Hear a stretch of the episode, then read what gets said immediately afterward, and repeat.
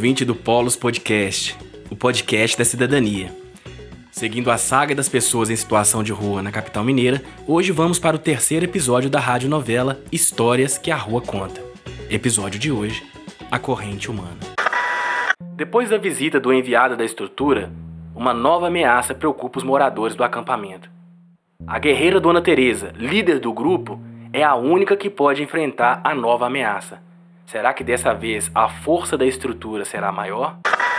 Caso esse seja o primeiro episódio que esteja escutando, recomendamos que ouça o episódio O Mistério da Moça da Calça Comprida, pois a radionovela é sequencial e escutar na ordem vai tornar a trama mais compreensível. Da mesma forma, recomendamos que, caso tenha interesse em saber como foi produzido e quais desafios enfrentados esse processo, recomendamos que ouça o episódio 6. Lá conversamos com a galera da trupe à torta e à direito a respeito.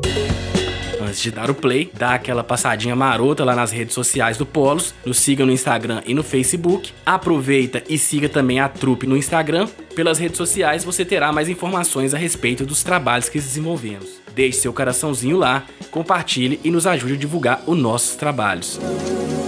Sem perder mais tempo, pegue seu café, junte as louças da cozinha e, se possível, escute com os fones de ouvidos, para ouvir com os olhos da imaginação.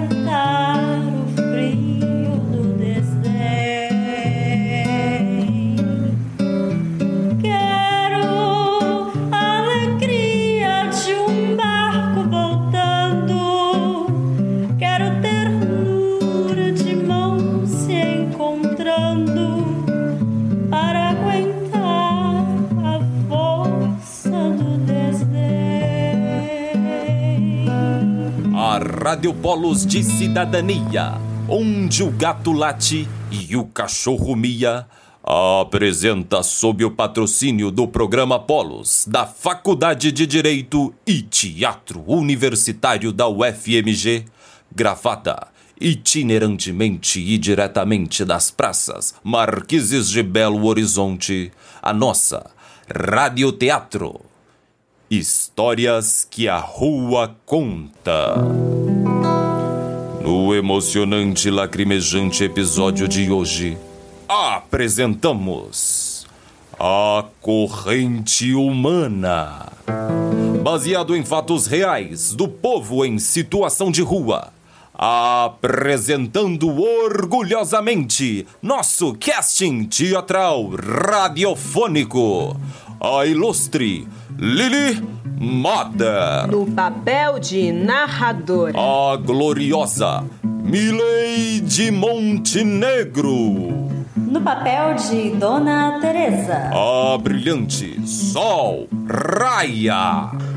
No papel de Dom Dora. E o aclamado Léo Galhaço. No papel de gerente e locutor. Este que vos fala.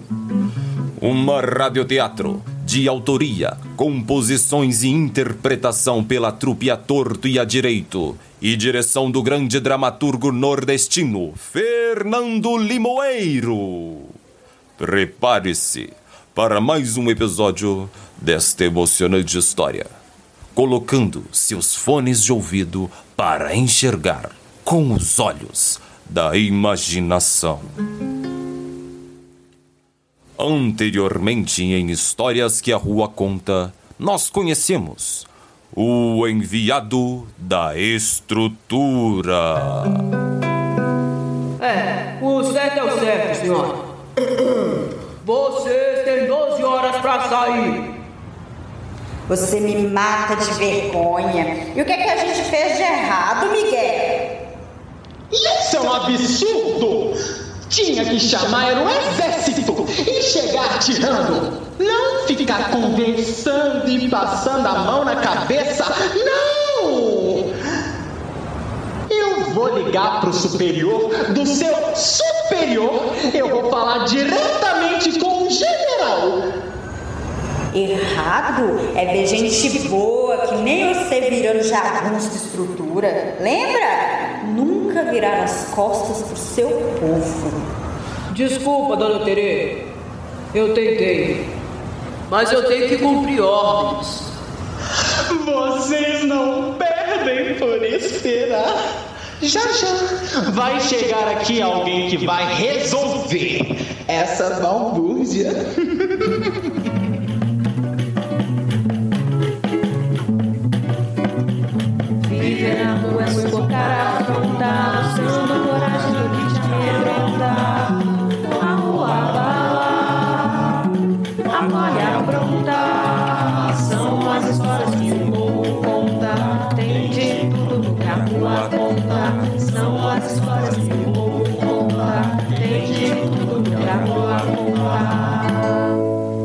conta. Em uma praça no coração da capital do estado, várias pessoas em situação de rua seguiam com seus afazeres, enquanto várias pequenas barracas e colchões enchiam o chão do lugar.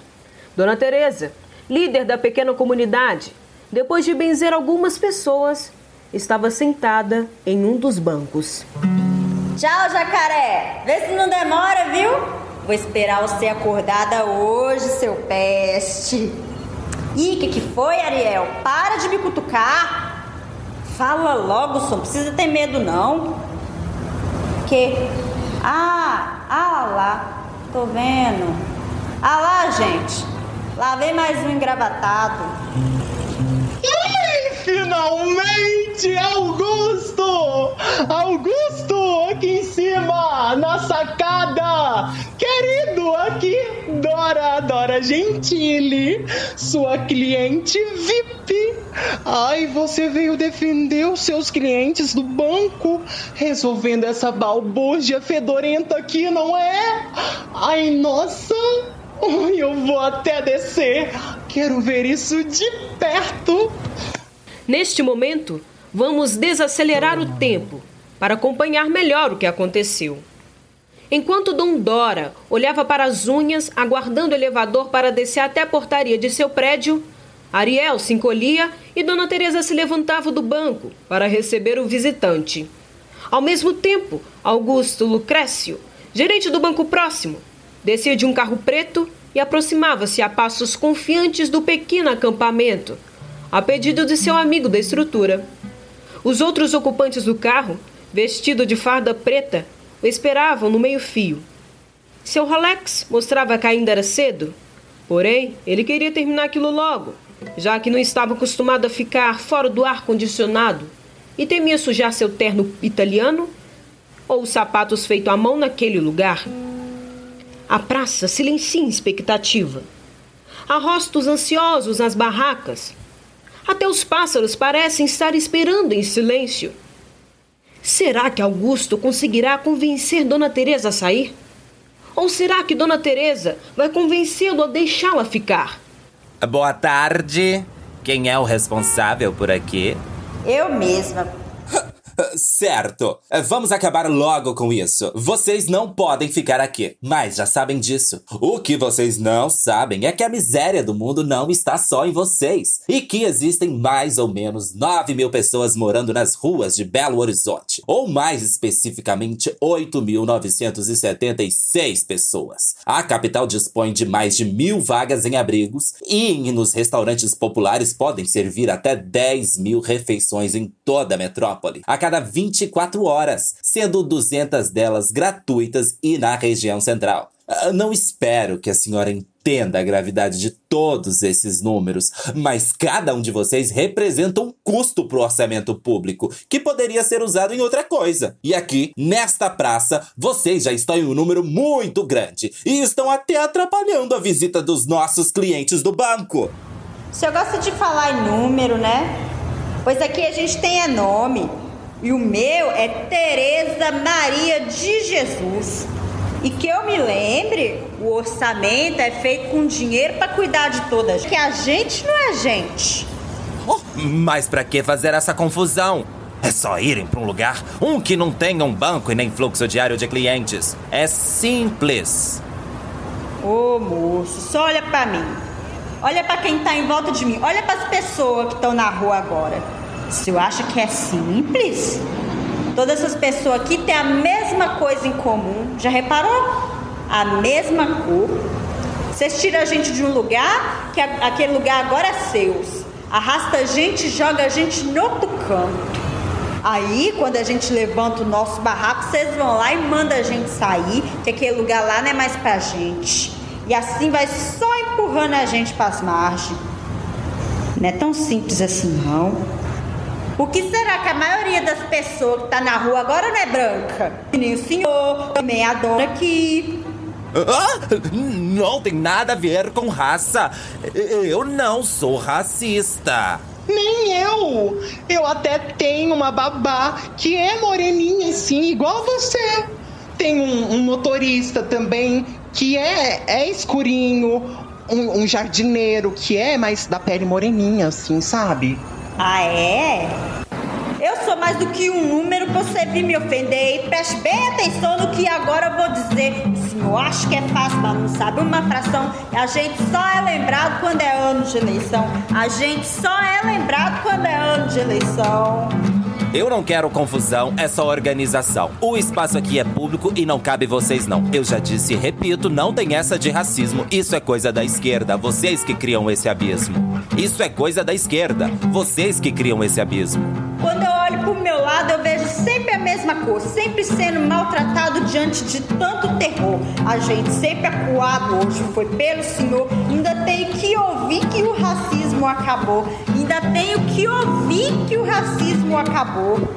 Vê se obedece logo, que o meu tempo é dinheiro. Tenho que voltar pro banco e não tenho o dia inteiro. Eu só vejo reclamando, mas ninguém tá trabalhando. Ou tá catando latinha, ou tá se embriagando. Ou tá catando latinha, ou tá se embriagando. O senhor já dormiu na rua, sentiu fome de verdade, acha que nosso direito termina na caridade? Que a gente trabalha muito, a gente rala, sim senhor, e a nossa dignidade, dinheiro nenhum comprou. A gente busca trabalho, mas não tem onde banhar. A gente tenta sem parar de trampar. A cachaça é companheira, não julgue ainda esquente. Nossa vida é dura, não é qualquer um que aguenta. Queria ver o senhor sem ter onde comer, expulso de praça pública, um cidadão sem poder a sua cidade lustrosa seria o que sem sua gente? E um catador vale 10 ministros do meio ambiente.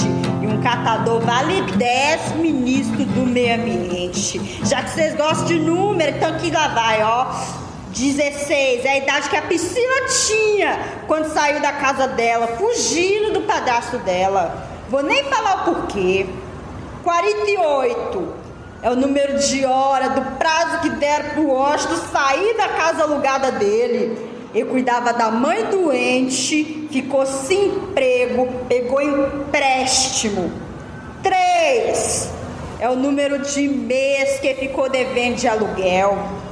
A mãe morreu. E dois dias depois ele estava aqui, ó, sem teto, sem mãe, sem ninguém. Uh! É o número de pessoa que olhou no olho da Ariel ontem. Uh! A gente não pode fazer nada. E pela pobreza da senhora, vejo que tem uma língua muito afiada. A senhora deveria obedecer e não ficar questionando. É que eu não costumo obedecer sem questionar, não, senhor. E vamos continuar nossa história. Então, quando Augusto Lucrécio estava prestes a muito elegantemente explodir de raiva e levantar a mão para chamar os homens de farda preta, é cutucado por Dondora. Augusto! Augusto! E olha ao redor, percebendo dezenas de aparelhos de celular apontados para a cena. Pessoas de todos os lados filmavam, enquanto ele girava, olhando a praça ocupada, até pousar os olhos nos homens de preto perto do carro e disfarçadamente sinalizar que não fizessem nada. Sen, sen, senhora Teresa, que tal conversarmos isso em um lugar mais reservado, com que tem ar-condicionado? Não, tô bem aqui. Nosso problema não é ar-condicionado, não. A gente tá acostumado com calor. Mas, ó, o senhor quer resolver? Então, aqui, ó, ó esses números aqui. A cada uma pessoa na rua tem 24 casas abandonadas, vazinha aqui em BH. Eu vi no jornal. A cada 10 pessoas na rua, 8 é preta. No lugar que o senhor trabalha, tem quantas? Quantas aqui que o senhor daria trabalho lá no seu banco?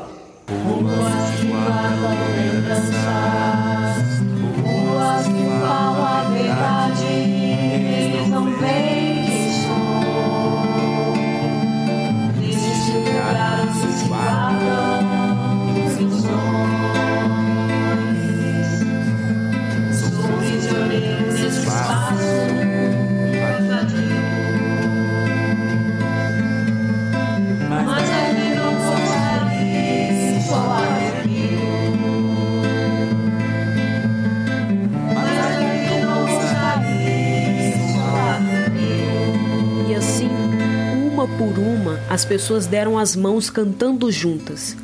E mesmo que nós fôssemos mais que apenas quatro atores representando essa história, que poderia ter acontecido ou ainda vai acontecer, jamais poderíamos fazer o coral de vozes que tomou conta do centro de Belo Horizonte naquele dia.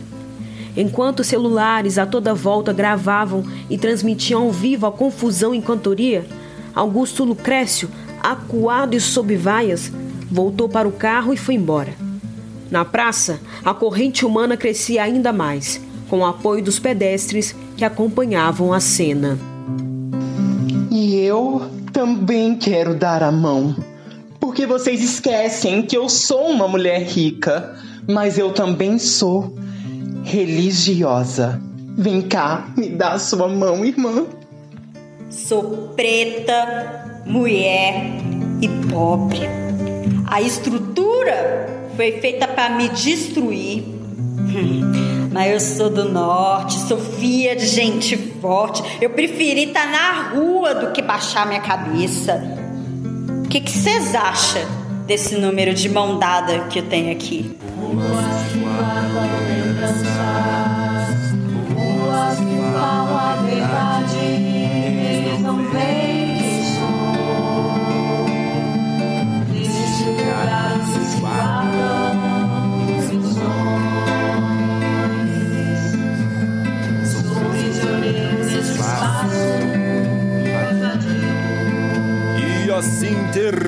mais um capítulo da sua, da nossa, das histórias que a rua conta.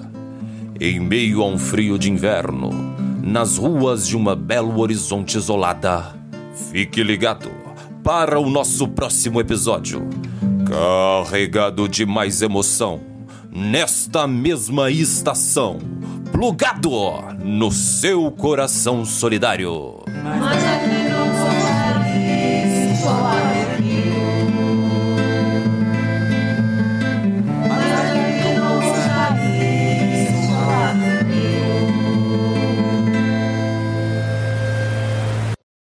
Imaginação.